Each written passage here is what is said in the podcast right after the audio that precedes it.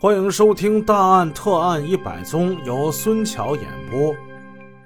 上回故事我们说到，夫妻二人发现进来这三个人之中啊，有一个人是一直都没说过话的，而且啊，他还一直站在暗处。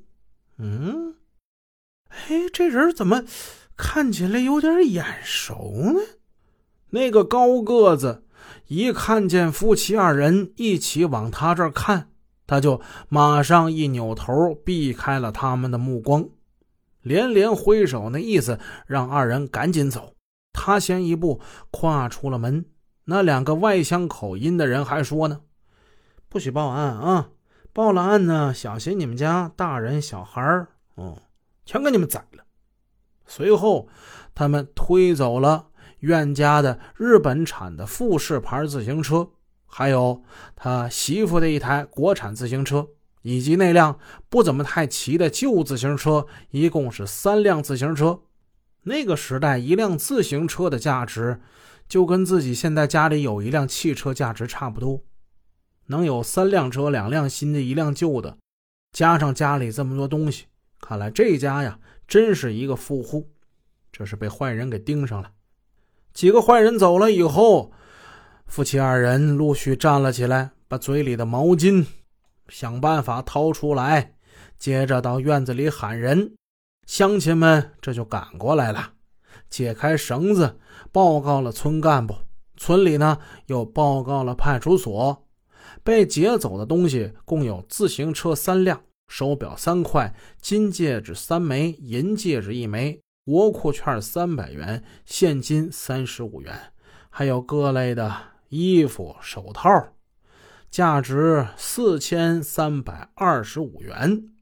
听完了苑世红、赵莲花夫妻二人的描述，鉴于二人和孩子他们均受到了惊吓，可能还有一些细节遗漏，警方安排派出所的吕民、孟俊杰等人对一家进行安慰、劝导，继续让他们回忆事发经过，还有犯罪分子的。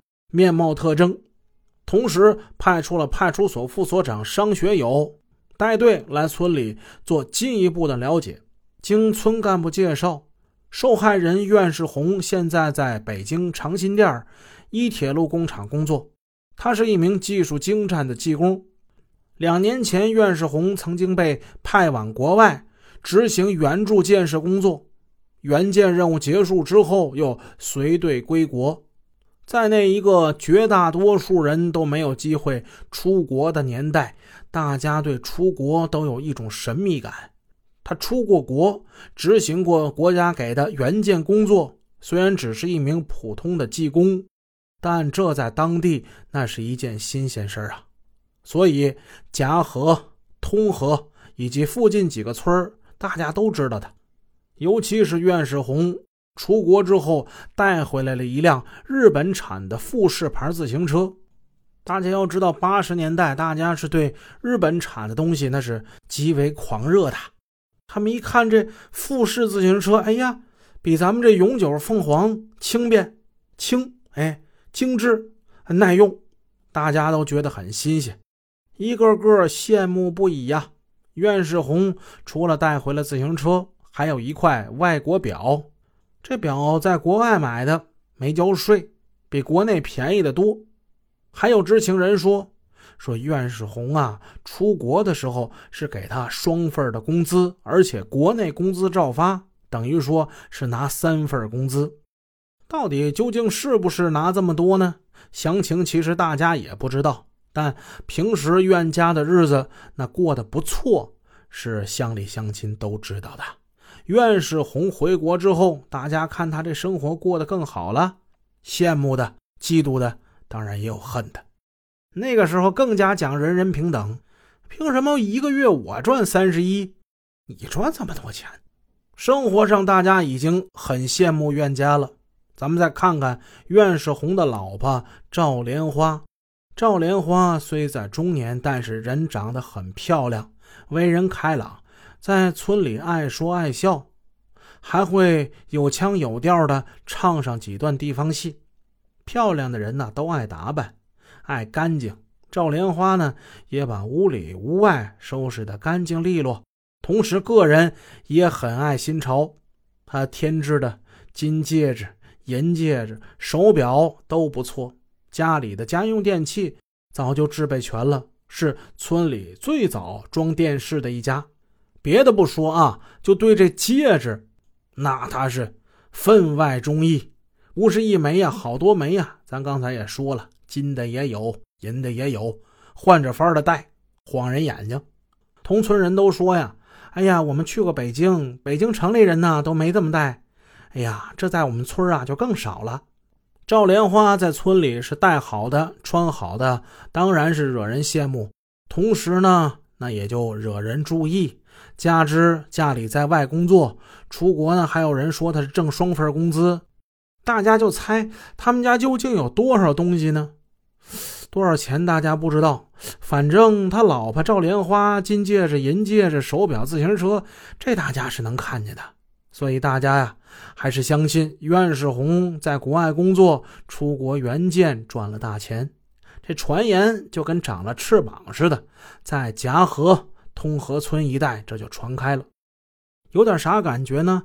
有点像是现在的人啊，一身的奢侈品名牌，LV、爱马仕、Prada、Gucci、Chanel，有点像这种感觉。